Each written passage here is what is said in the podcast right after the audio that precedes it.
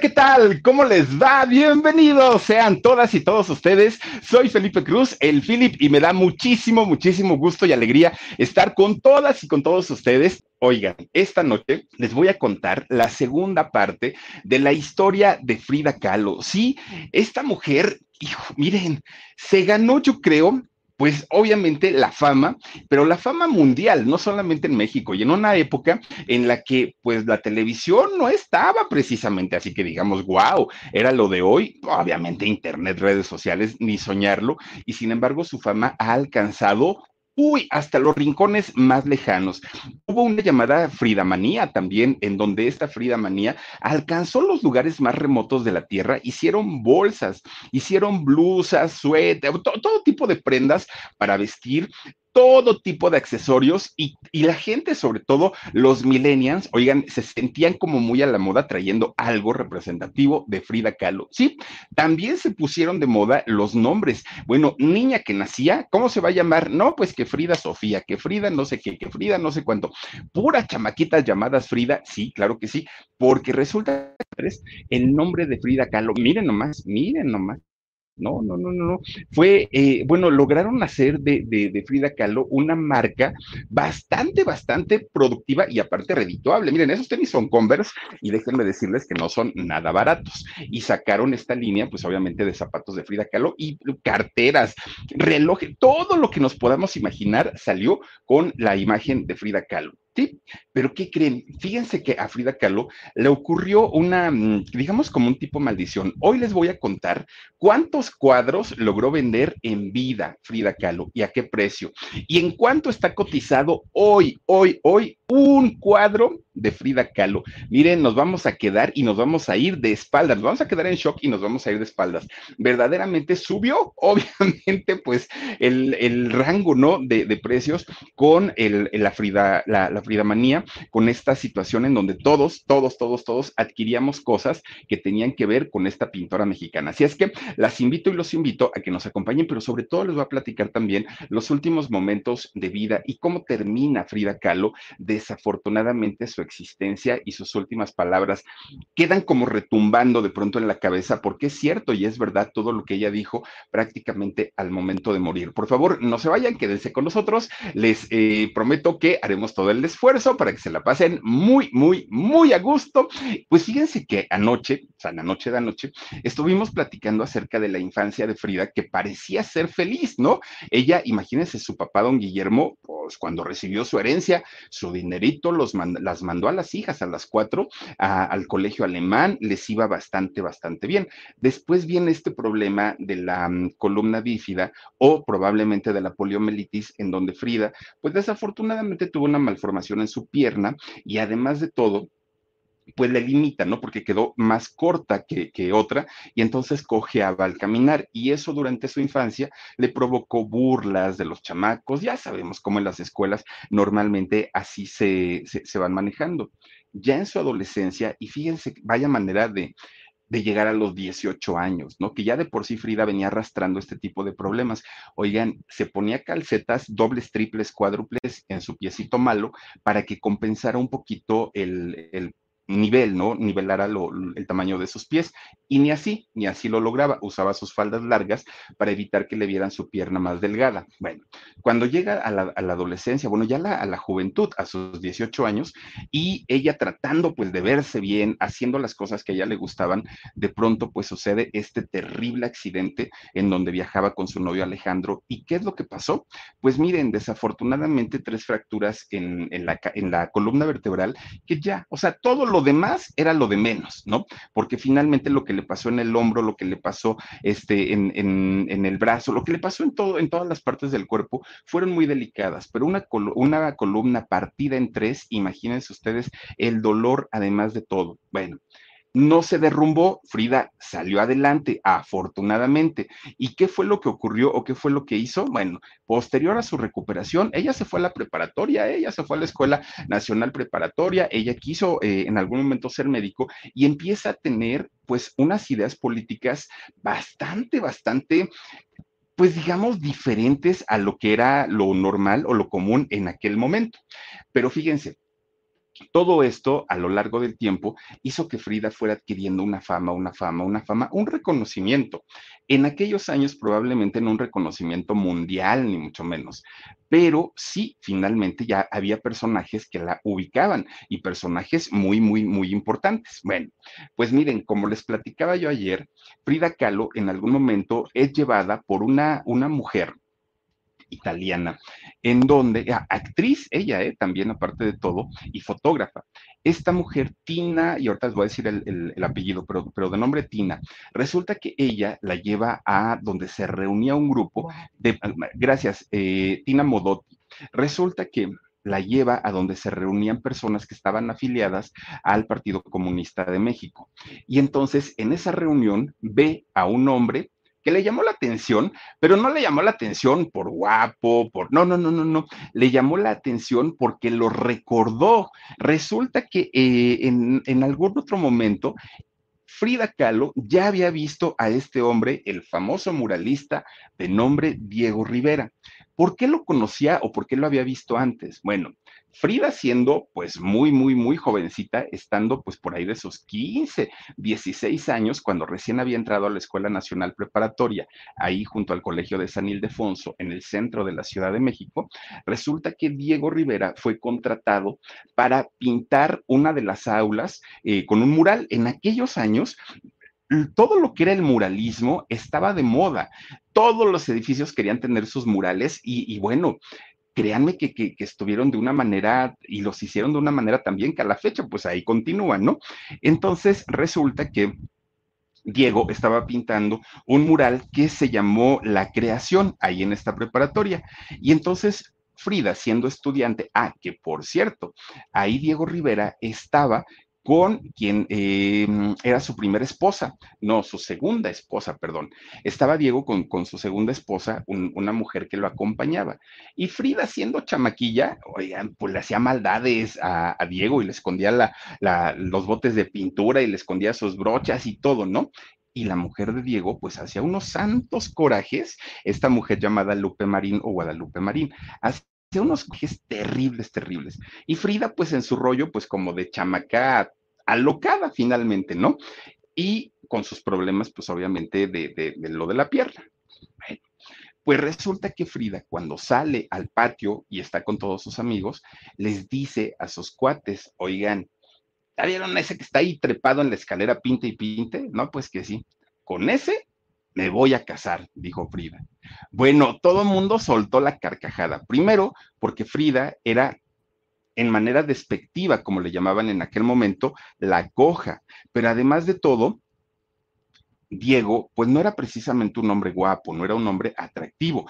Y a eso súmenle la diferencia de edad, que era de más de 20 años. Bueno, pues miren, era complicadísimo. Frida tenía 17 en aquel momento y Diego tenía 34. Había una diferencia de edad tremenda, tremenda. Entonces, sus amigos, pues nada más se, se rieron, ¿no? Ya, hasta ahí quedaron. Bueno, cuando después esta mujer eh, llamada Tina Modotti la lleva a la reunión del Partido Comunista, lo vuelve a ver. Eh, Frida a, Diego. Entonces ella se queda encantada, pero ya no por, por el rollo de, hacerle maldades y travesuras, sino porque ya la fama de Diego era mucha, muchísima. Se hablaba mucho de Diego y, y a ella, su padre, que Guillermo, le había inculcado todo lo que tenía que ver con la cultura. Frida sabía perfectamente quién era ahora este pintor. Sabía de la fama, sabía de todo lo que había creado Diego Rivera, pero sobre todo sabía que era un hombre inteligente. Y si algo derretía a Frida Kahlo, era la inteligencia. Ella era lo que veía en la gente. A ella no le importaba el físico, no le importaba si era hombre, si era mujer. Ella, con que fueran inteligentes, bueno, pues ya tenía absolutamente todo a su favor, ¿no?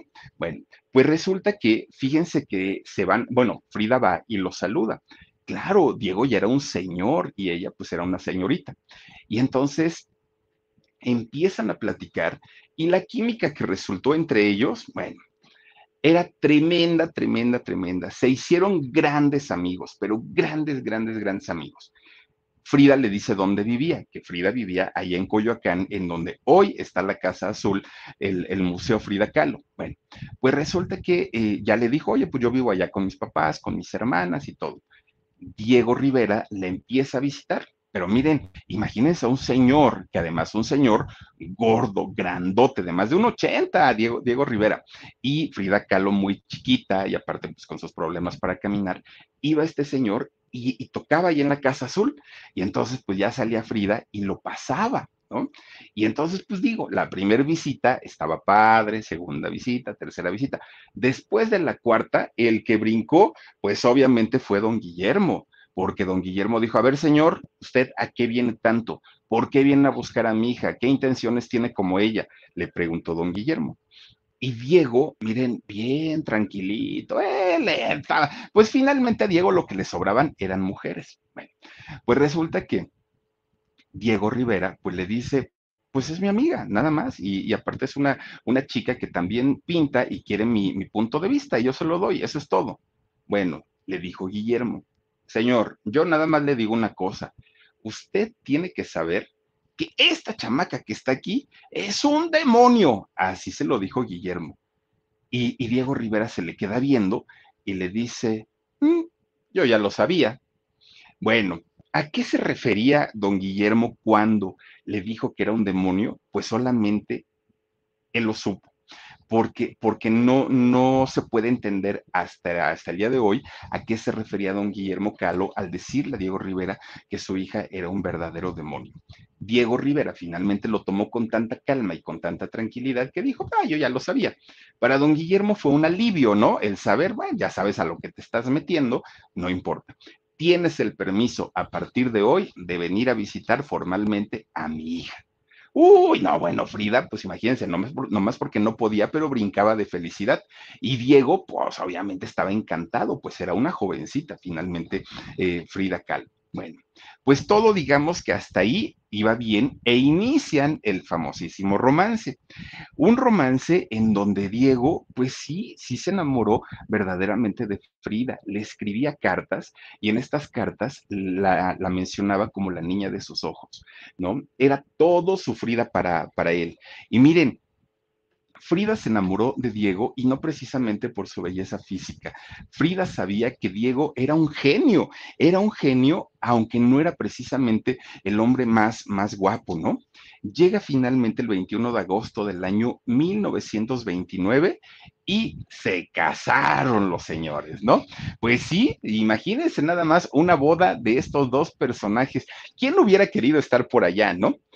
Algo que llamó mucho la atención, evidentemente, además de la diferencia de edades, fueron las diferencias físicas de ambos, porque claro que para la familia de Diego, pues Frida no era una mujer agraciada, y para la familia de Frida, Diego, además, era un hombre gordo, panzón, viejo, feo, o sea, le, ponían todos los pretextos. Bueno, la primer crítica de, de, la boda fue Matilde, la madre de Frida Kahlo porque se enojó tanto, tanto, tanto Matilde, que ¿qué creen? Que dijo, ay hija, esta boda ni siquiera parece la de mi hija, esta boda parece que se casó un elefante con una paloma. Así lo dijo Matilde, la madre de Frida Kahlo, en aquel momento. Bueno, ella ya tenía 22, Frida Kahlo, y eh, Diego Rivera tenía 43. Pero además, fíjense nada más, Frida Kahlo medía un metro con 57 centímetros, un promedio para, para México, ¿eh? o sea, una mujer eh, bajita, pero es el promedio, no, bueno, por lo menos, digamos, del centro hacia el sur de México, ese es el promedio. Hacia el norte son mujeres muy altas, pero digamos que para, para el promedio de aquí de, de la Ciudad de México, pues estaba bien, unos 57 y pesaba 55 kilos. Frida era muy flaquita, muy, muy, muy delgadita, era menudita y por su parte, Diego Rivera eh, medía un metro con 85 y pesaba más de 90 kilos. Imagínense ustedes, pues para una mujer menudita, de pronto tener a este hombrezote, pues claro que la gente empezó a hablar. Les digo, la primera que, que soltó por ahí, pues la primera queja fue, fue su mamá pero las diferencias entre ellos no fueron nada más la parte física, la parte de, pues sí, ¿no? De, las edades. No, fíjense que la relación de ellos en realidad nunca fue una relación convencional. Bueno, Tal vez el primer año sí, porque el primer año, pues miren su luna de miel y todo, en lo que se adaptaban, pues estuvieron ahí como tranquilones, ¿no? Salen, sale Frida Kahlo de la Casa Azul y se va a vivir con Diego a diferentes lugares, diferentes, diferentes lugares, ¿no? De hecho, un tiempo vivieron en la ciudad de Cuernavaca, ahí estuvieron, se establecieron. Y esto era por el trabajo de Diego, que era un hombre muy solicitado, normalmente era por instituciones de gobierno. Y entonces lo, llamaban y él tenía que mudarse porque tenía que estar cerca del, del, lugar en donde iba a pintar su mural. Y entonces tenían que andar corriendo prácticamente para todos lados. Bueno, Diego trabajaba tanto porque eso sí, el señor era chambeador como él solito y cobraba muy bien, sabía su trabajo. Cuando llega el año 1930, le dice a Frida, oye Frida, ¿y qué pasó con aquel problema que me habías contado que tu papá había hipotecado la casa. Y dijo Frida, pues sí, sigue hipotecada, nada más se la pasa todos los años, está pagando nada más el, el, interés, pero pues en realidad no le ha bajado a la deuda. Y le dijo, ¿qué crees? Quiero quiero ir a hablar con él. Ah, pues vamos cuando quieras va Diego Rivera con Frida Kahlo a hablar con Guillermo este, Kahlo allá a la casa, ¿no? A la Casa Azul. Y empiezan a platicar y Diego Rivera le dijo, oiga, suegro, ¿y cuánto es lo que debe todavía por la hipoteca? No, pues tanto que es un dineral, Diego, y por eso no he podido pagarla, y mira que estamos a punto de perderla. Bueno, era la mechita que necesitaba este don Guillermo para desahogarse de los problemas que tenía de, de la hipoteca. Pues que le va diciendo Diego Rivera, ni se preocupe, suegro, no pasa nada. Yo me encargo de pagar el 100% de la hipoteca. No, Diego, ¿cómo crees? Mira, pues es que tú mejor atiende a mi hija y todo. Usted no se preocupe.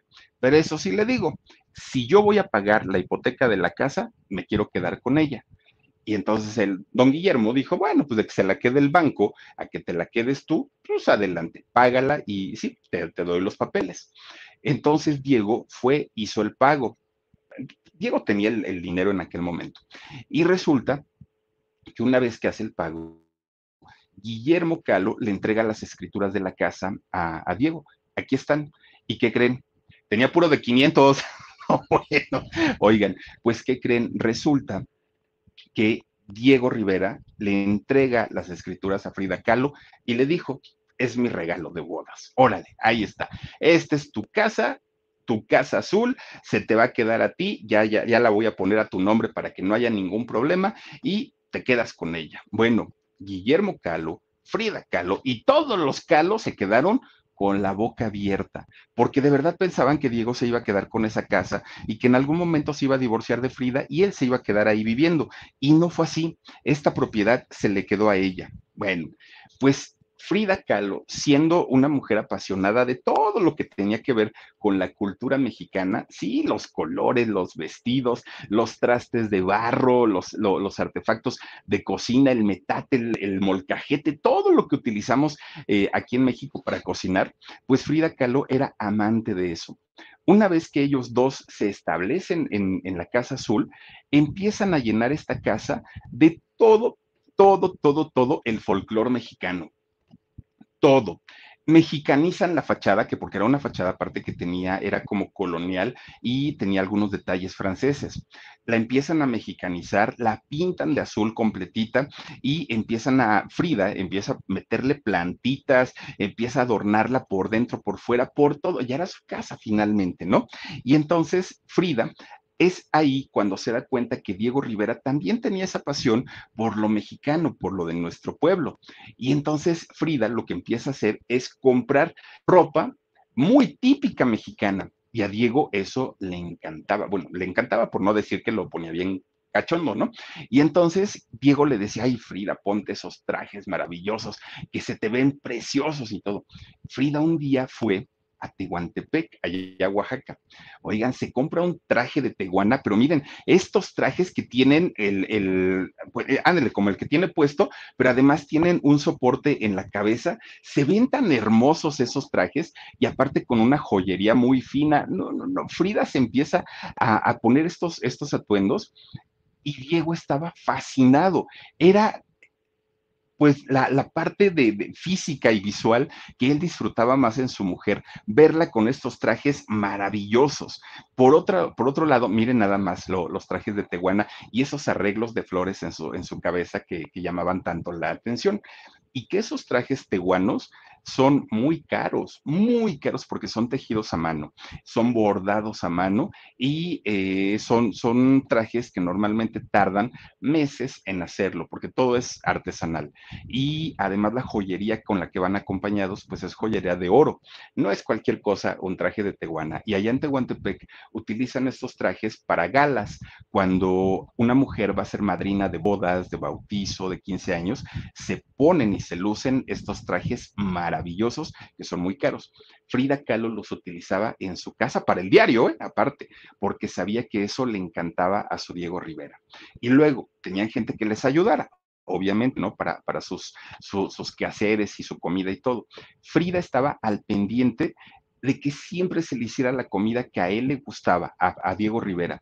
Nunca, nunca, nunca fue así de, ay, hoy se me ocurrió hacer albóndigas. No, ¿Qué se te antoja, mi amor? ¿De qué tienes ganas? Bueno, lo apapachaba y lo consentía tanto. Y entonces Diego un día le dice, pues es que fíjate que cuando yo estaba casado con Guadalupe Marín, ella me cocinaba tan rico y que creen que hizo Frida Kahlo. Pues se hizo amiga de la ex de, de Diego Rivera y se hizo gran amiga por una razón para que le pasara todos los tips, qué le gustaba al señor, cómo le gustaba, qué disfrutaba, con qué se ponía más, o sea, e-, e-, era, prácticamente Frida sabía que ella tenía el secreto y se hicieron grandes amigas, ¿eh? Las dos, Guadalupe y este, Frida Kahlo. Bueno, pues miren, su, su, relación desde el, primer desde el primer momento que estuvieron juntos fue todo. Fue una relación amorosa, fue una relación de mucho cariño, muy detallista, todo lo que quieran, pero nunca fue una relación convencional. De entrada, pues tenían un, gusto por la pintura los dos, y eso ya les daba un tema de conversación entre ambos. Segundo, tenían ideas políticas igualitas, ¿no? Los dos se iban por el social, socialismo y ahí también se entendían muchísimo. Pero además, muy calladitos, muy calladitos, pero Frida tenía una, una manera de vivir su sexualidad muy, muy, muy a tope. Acuérdense que de hecho su, su, primer noviazgo que tuvo, que fue con Alejandro, ella pues se entregó con él a pesar de que los dos eran muy jóvenes y que en ese tiempo no se usaba. Y por otro lado, Diego Rivera era un amante del sexo femenino, le encantaban las mujeres en todas sus presentaciones, en todas. Y entonces, pues finalmente, en, en, en, ese sentido, se comenzaron a entender bastante, bastante bien. Y, Frida Kahlo, que había, era una mujer, o había sido una mujer que desde niña había dicho, yo nunca voy a estar casada con un hombre para ser la ama de casa y para estarle sirviendo el café. No, no, no, yo eso no lo voy a hacer nunca. Pues, ¿qué creen? Que Frida sí lo hacía, con Diego Rivera sí lo hacía. Se convirtió en una esposa amable, en una esposa dócil, en una esposa dedicada a su hogar y dedicada a su esposo. Y además, a pesar de que Frida Kahlo tenía ya un reconocimiento como, como pintora y tenía el aval de su esposo, que su esposo era el, el maestro Diego Rivera, pues ni con eso. Frida Kahlo siempre le dio a Diego el, el papel de ser el esposo, el, el, finalmente el jefe de familia y además el maestro muralista. Frida lo respetó, ¿no? Y, y, nunca quiso ella ponerse por encima de él, ni mucho menos, algo que mucha gente no entendía porque ella siempre había dicho que nunca lo iba a hacer, ¿no? Que para ella, pues, eh, la libertad era lo, principal. Bueno, pero finalmente el amor que le tenía eh, Frida a Diego hacía que ella se comportara de esa manera. Pero, ¿qué creen? Pues no había pasado mucho tiempo de que estaban casados cuando de repente Frida se entera pues que su marido andaba de coscolino, ¿no? Que su marido era Cusco, aparte de todo.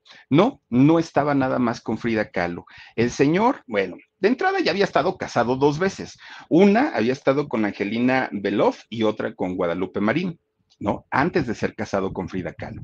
Pero no, no era solo eso, sino estaba con sus modelos, con, con, aquellas chicas que le servían pues para, para hacer su, sus pinturas o sus eh, murales, pero además con cuanta admiradora se le ponía enfrente, Diego Rivera no hacía distinción. Él decía, véngase para acá, mi hija, ¿no? De este lado. Y entonces Diego Rivera normalmente en los lugares en donde él hacía sus obras, ahí tenía, miren, se daba, pero placer a gusto con todas las chicas. Y Frida Kahlo en aquel momento no lo sabía cuando ella se va enterando, pues sí fue una gran desilusión y sí fue muy fuerte para ella porque Frida Kahlo verdaderamente estaba muy enamorada de él. Y es que Diego Rivera, repetimos lo mismo, ¿no? No era un hombre guapo, pero era un hombre tan inteligente, tenía tanta labia y aparte de todo, sabía tratar a las mujeres. No, pues imagínense las mujeres morían por estar con Diego Rivera, aunque ustedes no lo crean, ¿eh? Diego Rivera para aquel momento ya era papá, tenía tres hijas y había tenido también un hijo, pero el hijo murió.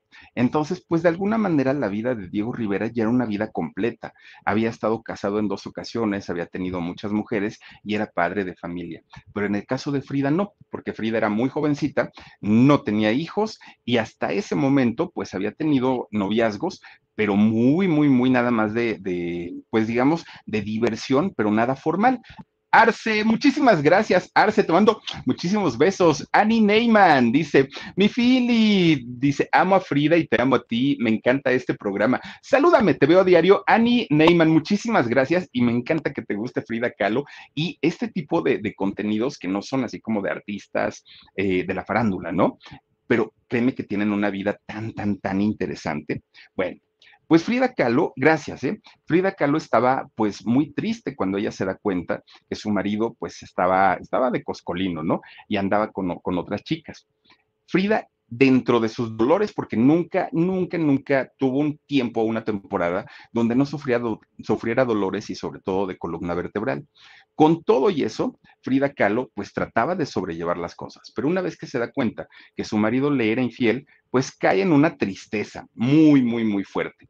Pero a la par, ¿qué creen? Que de repente un día se empieza a sentir mal y resulta que tiene que ir al doctor y el doctor le dice, Frida, felicidades, estás embarazada.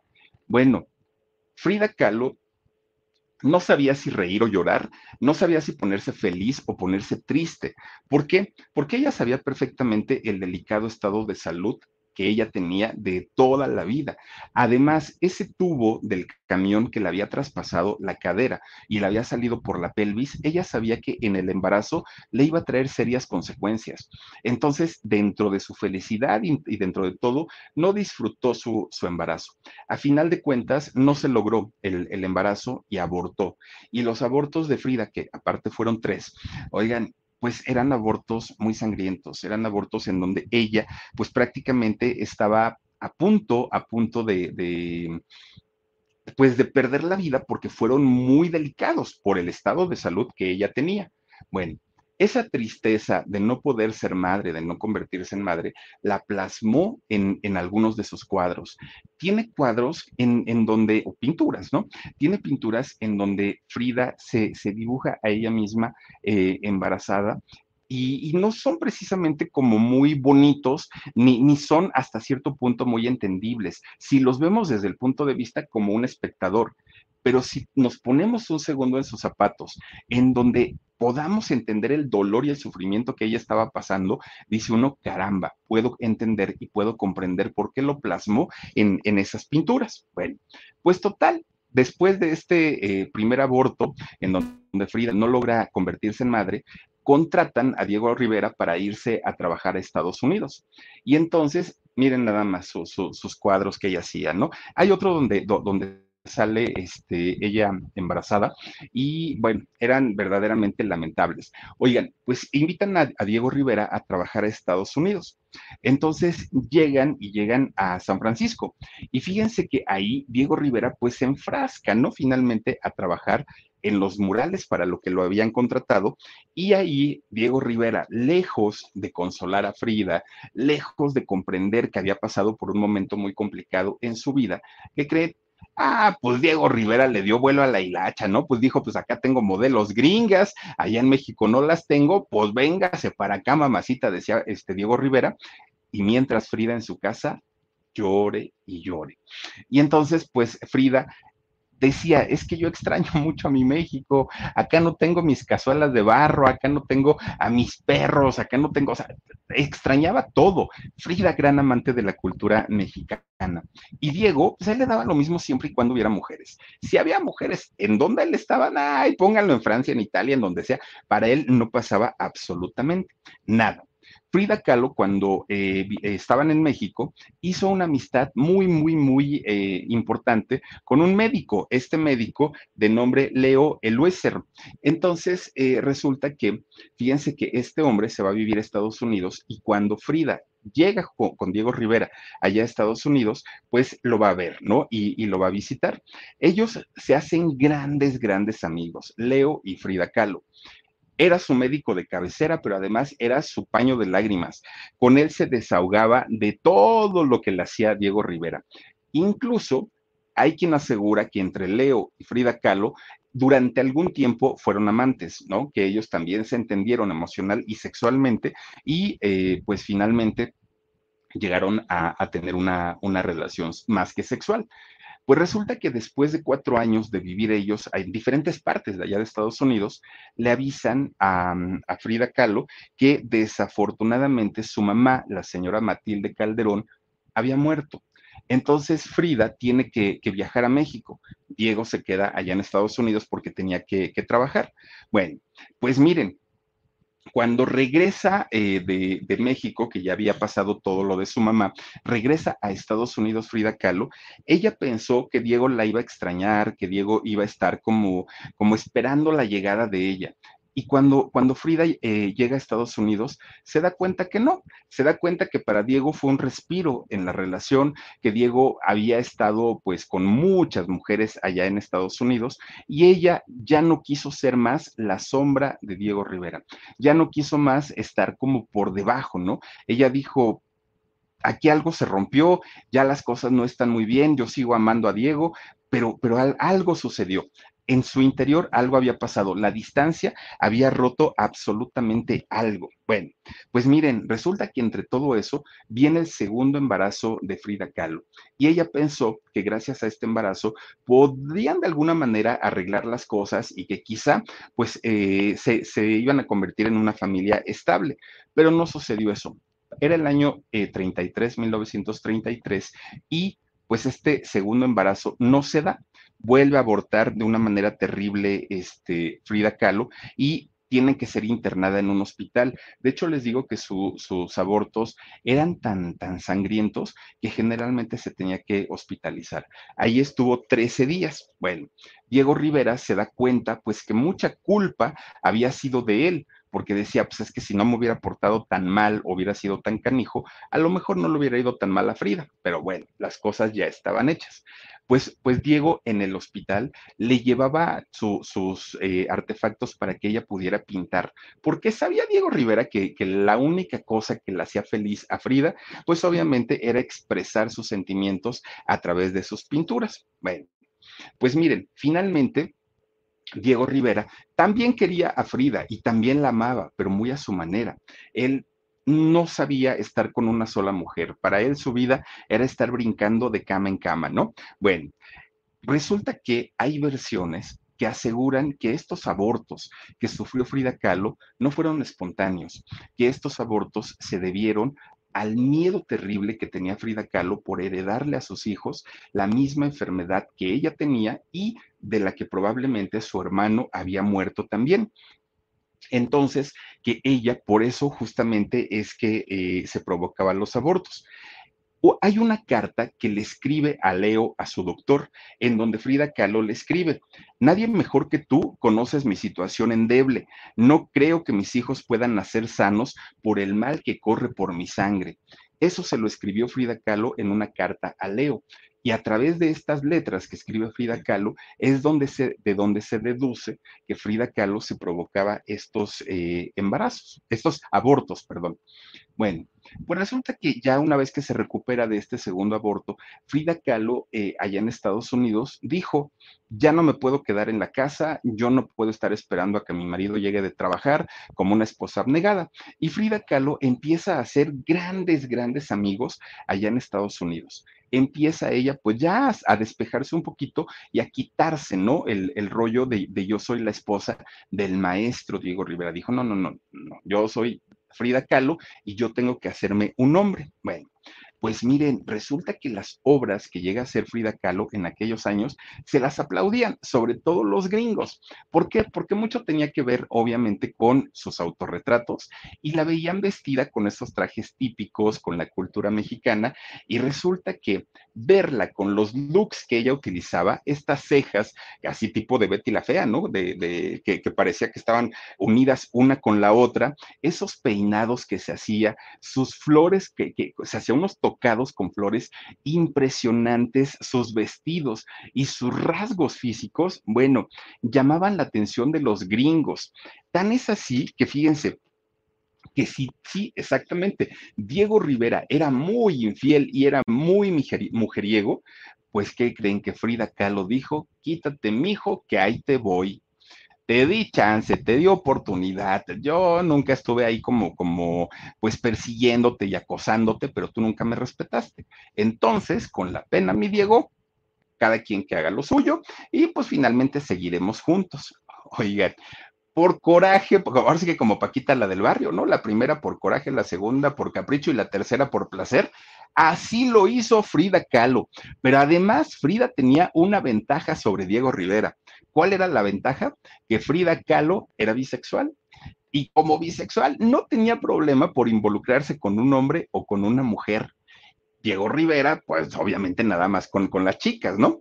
Entonces, Frida Kahlo comienza a tener una de amoríos con hombres, con mujeres, y ella feliz de la vida y encantada, ¿no?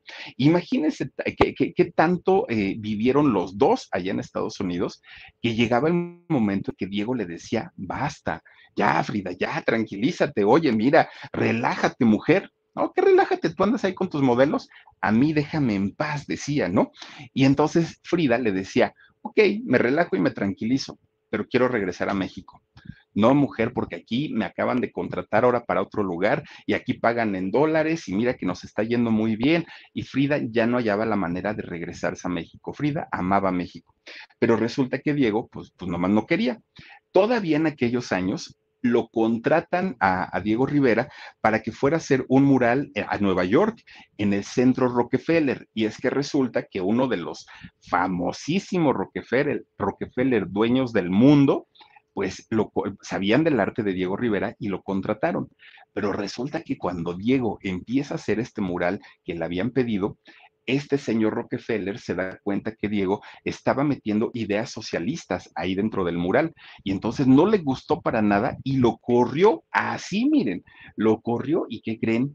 Destruyó el mural que, que le había encargado a Diego Rivera, no le gustó y entonces, pues, Diego dijo, ¿y ahora qué hacemos? No tengo chamba, no tengo trabajo, ¿qué vamos a hacer? Bueno, destruyen el mural y, pues, obviamente, Frida Kahlo volvió a ver la oportunidad de decirle, pues vamos a regresarnos a México. Y entonces Diego le dijo, va, pues nos regresamos, ¿no? Pero pues ahora sí que, ¿a dónde llegamos? Porque pues sí, la Casa Azul, pero pues allá seguramente estará viviendo alguien de tu familia, entonces, ¿qué, qué vamos a hacer? Bueno, esto fue en el año 1934 cuando ellos deciden regresar a México. Había un arquitecto muy famoso que había hecho unas edificaciones, ¿no? En la zona sur de la Ciudad de México. Era muy amigo de Diego Riera y le dijo, oye Diego, fíjate que tengo una, una casita que a lo mejor te interesa, pues tú traes dólares, mi casa está muy padre y resulta que te la vendo para que puedas tú ahí vivir llegas con Frida, en lo que pues ven que van a hacer con la Casa Azul, si van a pedir que la desocupen o qué hacen, y por lo pronto pues yo te puedo este, vender este, este lugar. Bueno, pues este lugar se encuentra hoy todavía en pie y muy bonito y muy conservado y es llamado la Casa Museo este, Estudio Diego Rivera y Casa Museo Estudio Frida Kahlo en la zona de San Ángel sobre la avenida Altavista. Ahí se encuentra este, e, este, este museo que es al día de hoy. Es una edificación que en aquellos años los vecinos, bueno, protestaron como no tienen idea porque se iban a construir estas, eh, estos tipos de edificios, porque decían que estaban horribles. ¿Y sabe por qué? Porque las casas que se hacían en aquel momento eran casas, eh, eran mansiones, eran residencias, pero casas, estas eran pues, ya de tipo americano, ¿no? Eh, como edificios. Y lo que se hacía, o las casas que hay ahí en San Ángel son residencias grandes, bonitas, casas de teja, otro, otro tipo de construcciones. Cuando este arquitecto manda hacer estas, estas eh, dos construcciones, pues la gente protestó porque dijeron, esto está horrible, ¿cómo se les ocurre? Aquí nos vino a arruinar toda la imagen de, de la colonia, era la colonia Altavista, una de las colonias más ricas de aquí de la Ciudad de México. Entonces, eh, finalmente Diego le dijo, sí, sí, te la compro. Y ahí se ve, miren, cuál era la de Diego y cuál era la de Frida, ¿no? La de Frida era la azul. Pues resulta que se llega, llegan a vivir ahí. Una de estas casas la utilizan como el estudio de, Diego Rivera y la otra casa era como para vivir. Miren, cuando se peleaban, cada quien se iba para su casa y cuando tenían ganas de verse, pero era que realmente tuvieran ganas de verse, utilizaban ese puente que está en la parte de arriba, a ver si lo puedes poner, Dani, en, la parte de arriba, por ese puente cruzaba uno o cruzaba el otro para poder eh, verse, para poder estar juntos. Miren, justamente es ese el, el puente tan famoso que eh, podemos ver al día de hoy. Bueno, pues resulta que el matrimonio de, Frida Kahlo no mejoró con su regreso a México. Diego, pues, pues finalmente él seguía, ¿no? Con sus, con, sus infidelidades. Frida hacía lo mismo, exactamente lo mismo. Y desafortunadamente para, para eh, Frida, esta situación, pues agravaba mucho su estado de salud, porque si, si Diego consentía a Frida y la trataba bien y la mimaba y la apapachaba, Frida de pronto se llegaba a sentir un poquito mejor sin tanto dolor de, de, columna, sin tanto dolor en los huesos. Pero era cosa que Diego Rivera le hiciera pasar un coraje e inmediatamente regresaban todos los males de Frida Kahlo y se ponía verdaderamente mal. Entonces, pues Diego se daba cuenta y decía, ching, pues tengo que tratarla bien porque si no, ya va a empezar ahorita con sus dolores de espalda y sus dolores de huesos y todo. Pues miren, la vida de, de, Frida eh, Kahlo, pues estuvo llena, sí, de muchos golpes y de las infidelidades que le cometió Diego Rivera, pues ella de alguna manera aprendió a vivir con eso. Pero una de las infidelidades que más le dolió a Frida y que de hecho fue lo que terminó finalmente en una ocasión prácticamente con el matrimonio de ellos, fue la infidelidad que eh, Diego Rivera cometió, pero nada más y nada menos que la, con una de las hermanas de, de Frida Kahlo. Imagínense nada más, se metió con la cuñada, con la cuñada Cristina. Bueno, era una cosa para, para Frida Kahlo que no logró superar, que no entendió, su salud se vino abajo, su estado de ánimo, Frida se, se, puso tan mal que, ¿qué creen? Ah, porque aparte de todo, Cristina era la hermana menor eh, 11 años de, de, de, Frida Kahlo y era su consentida, era con la que Frida convivía más, con la que tenía más cercanía, a la que quería pues más. Entonces, Frida empieza a, pintar tal vez los cuadros más dramáticos de, su carrera, porque pues Frida Kahlo sufrió mucho esta traición de Diego Rivera. De hecho, hizo un cuadro que se llama Unos cuantos piquetitos, en donde pues ahí claramente nosotros podemos ver y darnos cuenta el sufrimiento por el que estaba pasando Frida Kahlo. Era el, golpe el golpe mortal, ¿no? Que, había vivido, finalmente saber que su hermana le había puesto el cuerno, bueno, no más bien su, marido le había puesto el cuerno con la hermana y la más querida, la hermana más querida de Frida Kahlo. Fue una situación que ella desafortunadamente no, no, no logra superar, Frida Kahlo, y esto le ocasionó muchísimos, muchísimos problemas.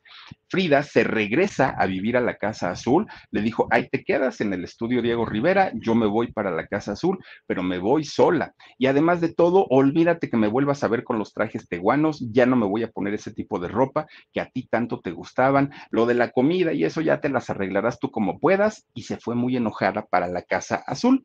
Bueno, miren, finalmente, tanto Diego, que sabía que él había sido culpable, siempre iba y estaba pendiente de Frida pero Frida, bajita la mano, también se daba sus vueltas y checaba que hubiera comido, que tuviera ropa limpia, siempre estaban al pendiente uno de otro.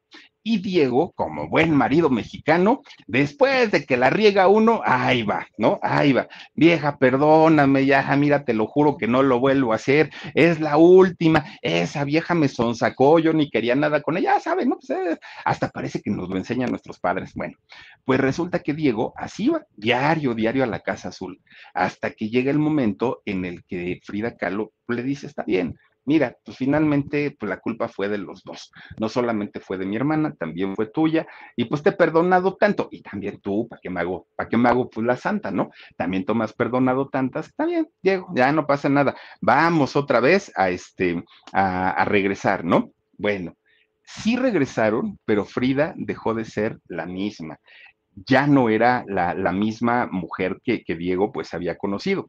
Y entonces es en este punto cuando en la Casa Azul empiezan a hacer unos pachangones, uy, uy, uy, pero pachangones de adeveras. Miren, llevaban músicos, llevaban chupirul, obviamente, ¿no?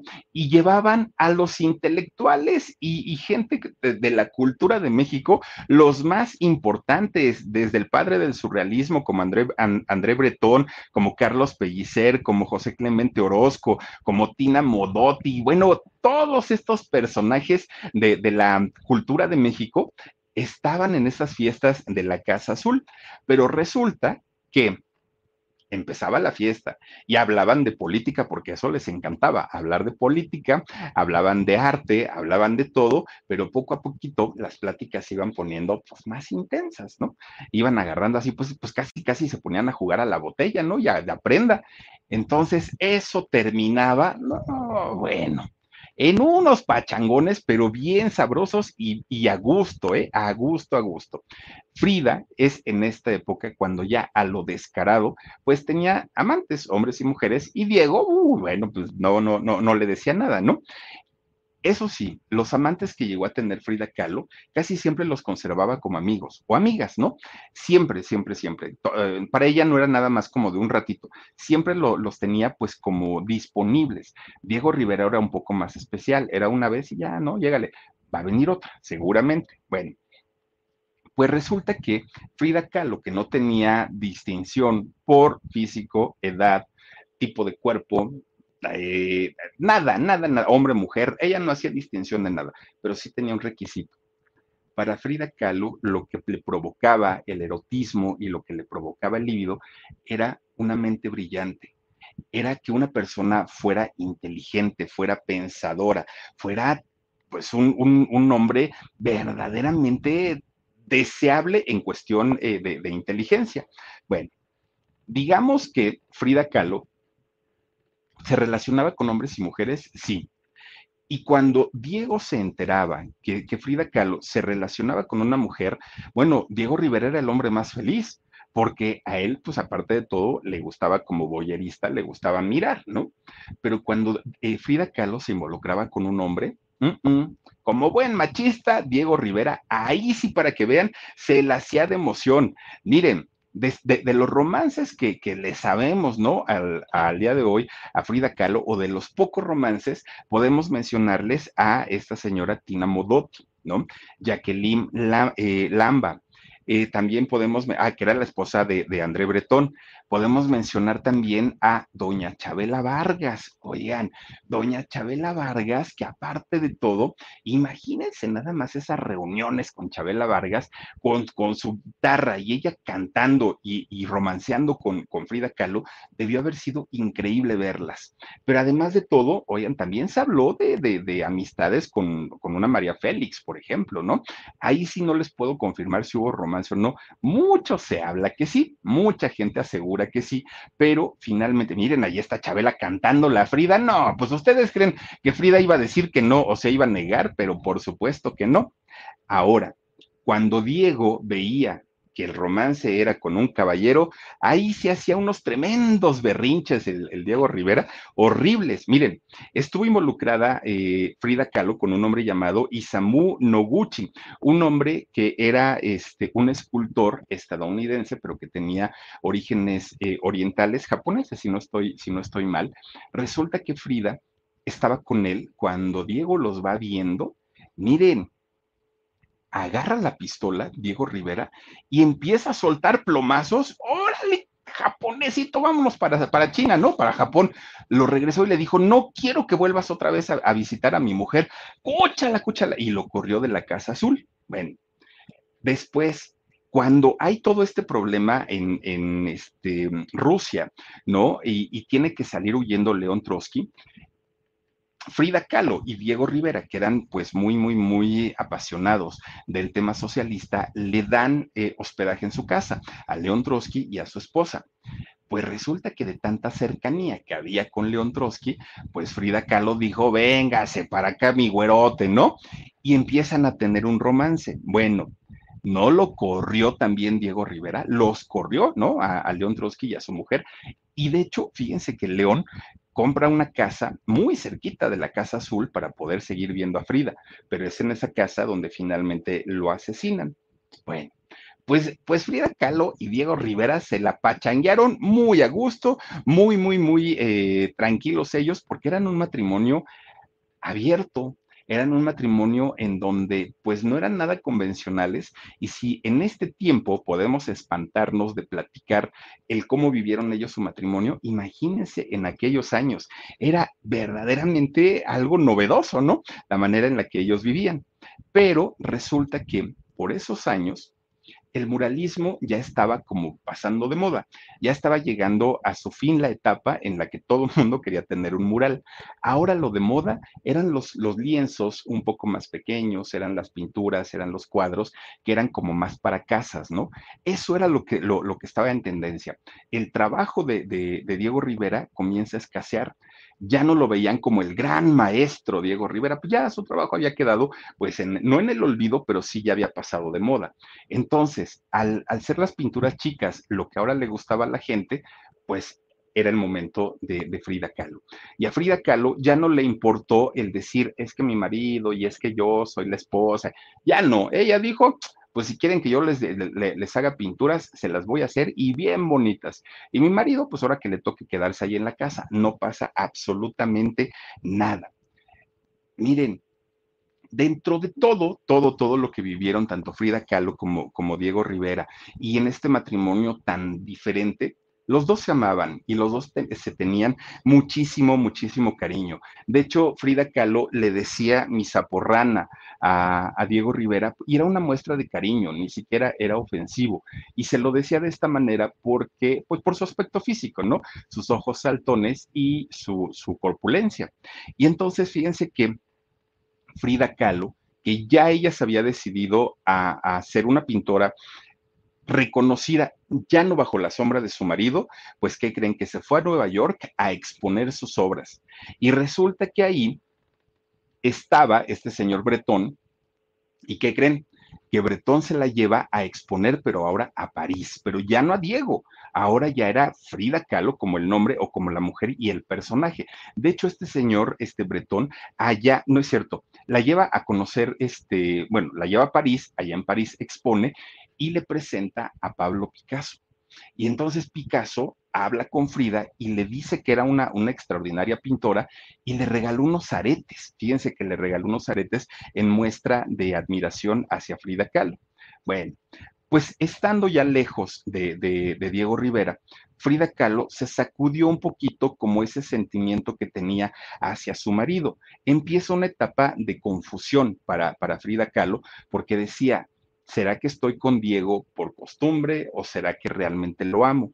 Bueno, pues resulta que en aquellos años Frida se involucra con un fotógrafo muy, muy, muy importante, Nicolás Murray, y resulta que este personaje sí se enamora verdaderamente de, Frida Kahlo, pero finalmente sabía que la distancia iba a ser pues una, pues iba a ser algo que los iba a, a terminar separando, y así fue. Resulta que cuando regresa eh, de, de, su viaje por, por París y regresa a México Frida Kahlo, pues ellos ya habían entendido que su relación ya no, pues ya no daba para más. La relación prácticamente ya estaba terminada y en el año 39 deciden firmar el acta de divorcio. Terminan el matrimonio, ya cada quien estaba pues ahora sí haciendo su, su vida, ¿no? Dice eh, Hilda BBC Bolívar, muchísimas gracias por tu super sticker, mi queridísima Hilda, y te mando muchos besotes. Pues Diego, Diego Rivera se va a vivir a la casa de San Ángel, al estudio Diego Rivera. Y Frida Kahlo se queda en su amada casa azul. Y pasó lo mismo ya eran ex esposos, ya no tenían nada que ver, pero todavía se preocupaban mucho el uno por el otro. Siempre que si ya comiste, que si ya desayunaste, que si cómo vas con tu trabajo, necesitas algo. Bueno, pues finalmente eh, se, se querían mucho, pero ya habían rebasado el límite del libertinaje. Bueno, Frida Kahlo pasaba su, tiempo sembrando sus plantitas, pintando, este, tuvo sus perritos, bueno, y entre sus amigos, en eso, en eso pasaba su, su, tiempo Frida Kahlo en su amada Casa Azul. De hecho, es en esta época donde ella se sintió y sintió realmente la soledad porque vivir en, la Casa Azul, que además es grande la, la, Casa Azul y sola, pues obviamente se sintió bastante, bastante afectada. Y es cuando pinta uno de sus cuadros más conocidos. No es que sea el más importante, pero sí es el que la gente ubica más, el de las dos Fridas. Es en este momento cuando, cuando ella lo hace y en este cuadro se refleja la soledad y la aflicción que estaba viviendo en aquel momento Frida Kahlo. Bueno, pues en esta etapa de dolor, Frida es cuando comienza a, pintar o a hacer sus trabajos más dolidos, más sentidos, en donde se nota que, realmente estaba viviendo una etapa bastante, bastante complicado, bastante difícil para ella en, en ese momento. La mayoría de sus cuadros fueron así. Bueno, pues resulta que llega la década de los 40.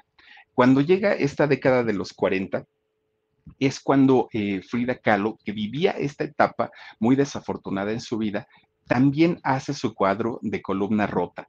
Eh, un, un, cuadro, pues, impactante, impactante en el sentido del dolor que Frida Kahlo pues sentía en, en aquel momento. Era, era, era, muy fuerte porque ella, para tratar un poquito como de aminorar esa sensación de dolor, de soledad, de angustia, y era dolor físico y dolor emocional, Frida empieza a fumar, bueno, ya fumaba, pero, pero empieza a fumar de una manera descomunal, este es el de columna rota, empieza a fumar de una manera tremenda, que Frida decía, que el único momento en el que no fumaba era cuando estaba dormida, porque todo el tiempo se la pasaba fumando, pero también comenzó a tomar, empieza a beber alcohol, obviamente con la idea de que en algún momento sus dolores emocionales y físicos, por lo menos, se le olvidaran un poquito. De repente, fíjense que eh, hubo unos, unos, médicos que eh, supervisan el estado de salud de Frida, que ya estaba muchísimo más eh, pues, pues amolada en el sentido físico, ¿no? Más desgastada. Y entonces estos médicos le dicen que le tienen que hacer una operación que se llama fusión de vértebras. Y Frida decía, es que ya me han hecho más de 30 operaciones y, una más, la verdad no sé si la aguante. Entonces le habla a su amigo el médico, a, a Ser, y entonces le habla y le dice, oye Leo, los médicos me están ofreciendo esto, pero no sé qué tan bueno pueda ser para mí. Y entonces ya le empieza a explicar Frida, mira, fumo mucho, tomo mucho, me siento muy sola, los dolores me han dado más, más fuertes. Y entonces Leo le dice, yo creo que no es un problema de, de, tu columna como tal, creo yo que es una cosa emocional por la ruptura con Diego, por todo lo que ha pasado. Venme a ver acá a Estados Unidos, acá lo platicamos, yo estoy en San Francisco y vas a ver que yo te voy a poder ayudar. Bueno, viaja Frida Kahlo para San Francisco. Y fíjense que ahí en San Francisco resulta que estaba Diego Rivera.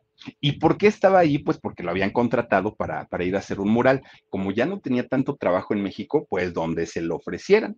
Pues ahí se reencuentra con Diego Rivera y empiezan a, salir otra vez, ¿no? Empiezan a, a, verse, se iban a comer, se iban a cenar, se iban para todos lados, y le dice Diego Rivera, oye Frida, ¿Y, cómo te ha ido, no? En, la cuestión, pues, de los amores y los romances. No, no, no, pues yo ahorita estoy concentrada en mis pinturas y todo. ¿Y a ti? Ah, pues yo sí, ¿no? Sí he estado con tal, tal, tal, tal, pero pues no, la verdad es que como que no. ¿Por qué no hacemos algo? Vamos a casarnos de nuevo. Y que le pide matrimonio. Bueno, a Frida no le dijeron dos veces porque ya estaba con la mano puesta para el anillo otra vez y que se casa Diego Rivera con Frida Kahlo por segunda ocasión en 1940 allá en San Francisco. Fíjense lo que son las cosas. Dicen que cuando algo es para uno o alguien es para uno, no hay poder humano que se lo quite, ¿no? Pues total, estuvieron eh, juntos otra vez, pero ahora sí hubo condiciones. De entrada, tenían que ser independientes los dos, en su vida y en su trabajo. Ya no tenían que estar uno bajo la sombra del otro por ningún motivo.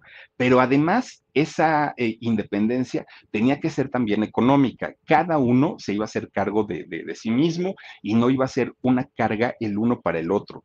Pero además, tenían que vivir una libertad sexual como la que ya habían tenido antes, pero antes era con dolor porque, porque les dolían las infidelidades de ambos. Ahora, pues, pues ya estaban como, como todo hablado y entonces si Frida sabía que Diego estaba con otras, no, no pasa nada. Y si Diego se enteraba que Frida estaba con un hombre o con una mujer, no pasaba absolutamente nada. Quizá esta etapa del segundo matrimonio de Frida Kahlo fue la etapa más feliz para ella, porque ahora todo estaba hablado, porque ahora ya no había engaños, porque ya todo, eh, pues ya lo conocía perfectamente a Diego Rivera y Diego a ella. Entonces, fue la etapa en donde ella se sintió a lo mejor la el único momento en su vida en el que pudo sentir lo que era la felicidad. Bueno, tal vez lo único que en aquel momento pudo ensombrecer hasta cierto punto la felicidad de Frida fue el hecho de que su papá, don Guillermo, murió. Y entonces, pues imagínense, Diego, eh, de hecho el señor murió en 1941, Diego la apoyó absolutamente en todo. Miren, esta década de los 40 fue la mejor en la vida de, de Frida Kahlo, porque ahí tuvo a su esposo, ella se sentía libre y además ella expuso sus trabajos en donde quiso y siempre le fue muy bien. Además, clases aquí en México en la Escuela Nacional de Artes Plásticas de la Esmeralda. No sé si la Esmeralda que existe al día de hoy sea la misma, la verdad no tengo el dato, pero esta escuela era de mucho, mucho, mucho prestigio y Frida Kahlo se convirtió en una de las profesoras de ahí. Solamente duró un año porque eh, resulta que el traslado para ella era muy complicado, era muy doloroso además. Entonces estuvo un año, pero sus alumnos que la amaban, porque pues claro que Frida tenía que aparte le habían enseñado su papá, don Guillermo, y, le enseñó su, esposo, pues Frida sabía perfectamente muy bien. Entonces un grupo de muchachos que eran sus alumnos dijeron, maestra, nosotros la seguimos hasta donde usted nos diga y le pagamos sus clases iban a verla a la Casa Azul y resulta que a este grupo de muchachos se les llegó a conocer como los Fridos.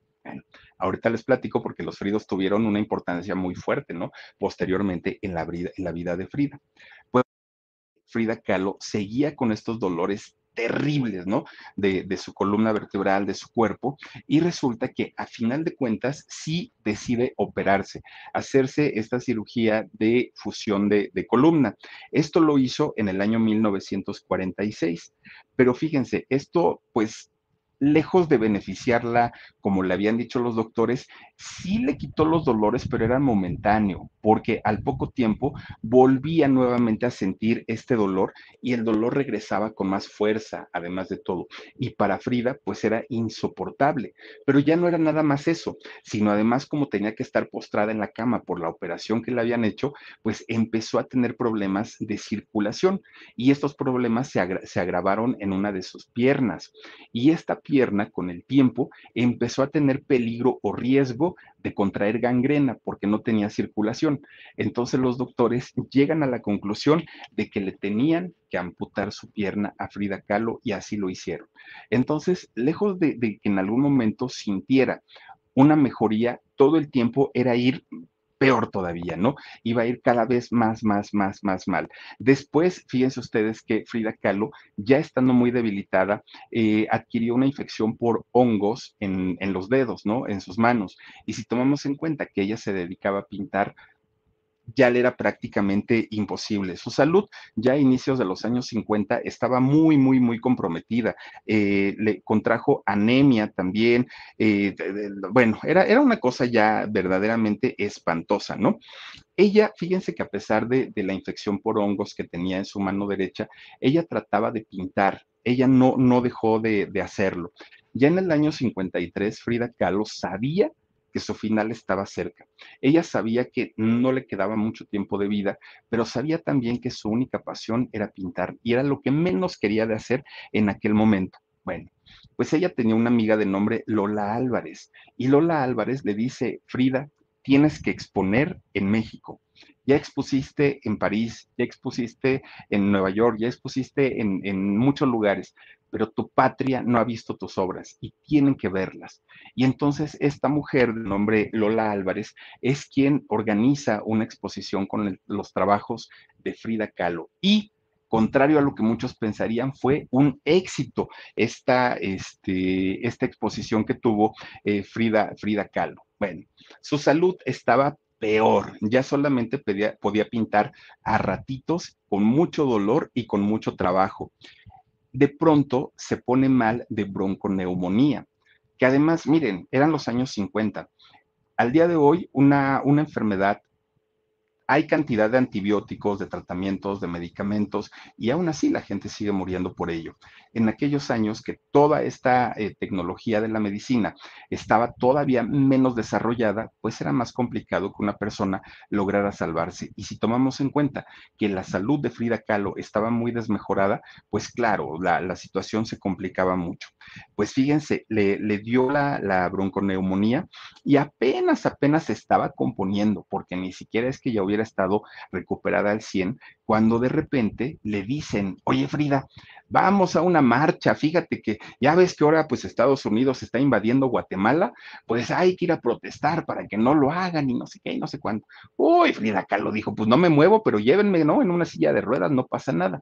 La llevaron a Frida Kahlo, ¿no? Ahí va, ¿no? La otra en su sillita de ruedas pues ese fue quizá el error más grave que cometió, porque a partir de ahí, si su salud ya estaba muy deteriorada, saliendo a, esta manifestación, pues las cosas se, pusieron peor todavía con mucho trabajo, con mucho sacrificio y mucho esfuerzo, eh, Frida Kahlo todavía pintó uno, bueno, pues de hecho el que fue su último cuadro, ¿no? El de las sandías. Fíjense que llama mucho la atención el cuadro que hizo de las sandías, porque en una de las frutas escribió una leyenda y ella puso, viva la vida. Claro, Frida Kahlo sabía perfectamente que le quedaba poco tiempo de vida. Y así fue. Fíjense que ocho días después de haber terminado este cuadro de las frutas con estas sandías y con esta leyenda, Frida Kahlo desafortunadamente murió. Le dio una, miren, ahí está, viva la vida por Frida Kahlo. Híjole. No, no, no, no, no, qué, qué, qué terror. Este fue el último cuadro, de hecho, que, que, hizo Frida Kahlo. A Frida Kahlo le dio una embolia pulmonar y desafortunadamente el 13 de julio de 1954, cuando recién había cumplido 47 años, muere Frida Kahlo. Muere en la misma casa que la vio nacer, ¿sí? En la Casa Azul. De la Casa Azul fue llevada al Palacio de Bellas Artes.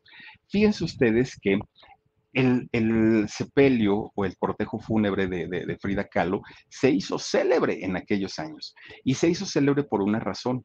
Uno de los Fridos, que había sido su, alumno de, la Escuela Nacional de Artes Plásticas, la Esmeralda, y que después la fue a seguir a la Casa Azul para que le siguiera dando clases, resulta que se le ocurrió poner una bandera de eh, una bandera comunista en, el féretro de Frida Kahlo. Bueno, eso se hizo un escándalo mundial, pero mundial. ¿Por qué? Porque todavía estaban en Bellas Artes y resulta que quien era en ese momento el director de Bellas Artes, pues lo corrieron inmediatamente de patitas a la calle. Ojalá si lo hubieran hecho cuando ahora hicieron el cumpleaños del de la luz del mundo, pero bueno, que por cierto ya está en la cárcel. Oigan, pues resulta que Frida Kahlo después de ahí su cuerpo fue llevado a la cremación, ¿no?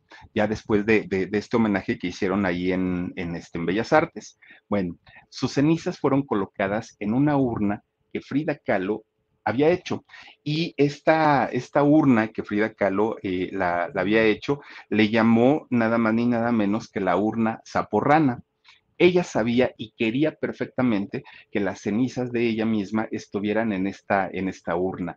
Y era una manera de reflejar el amor que siempre sintió por Diego Rivera. ¿Qué pasó con la Casa Azul? ¿A quién se le quedó o, de qué manera quedaron los papeles? Bueno, Diego Rivera sabía perfectamente que Frida Kahlo amaba México.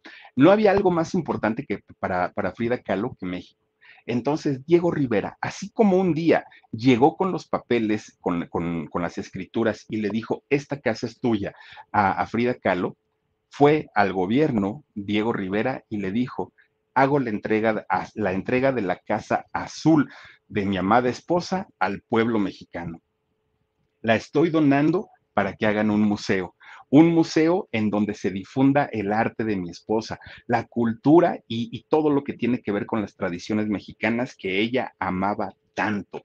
Imagínense nada más qué, tan fuerte fue el amor de, Diego Rivera hacia Frida Kahlo, que lo material no le importó y regaló la Casa Azul, que de hecho fíjense que Cristina, la, hermana con la que eh, le había sido infiel, la hermana de Frida Kahlo, fue la única que protestó y la única que dijo, no, ¿cómo van a darle la casa azul al gobierno? No, no, no, hay que remodelarla y se nos quedan nosotros y la familia. Fue la única. Nadie más eh, protestó porque Diego Rivera pues hubiera eh, dado al pueblo de México la famosa casa azul. Hoy está administrada por el INAM y cobran, claro, una cantidad porque hay que darle mantenimiento. Y miren que la Casa Azul está preciosa, preciosa, y la cuidan de una manera esta Casa Azul, que qué barbaridad. No permiten prácticamente hacer nada, ¿no? Eh, dentro de la casa, y es un lugar en donde se respira tranquilidad y armonía. Bueno, las últimas palabras que escribió Frida Kahlo en su amado diario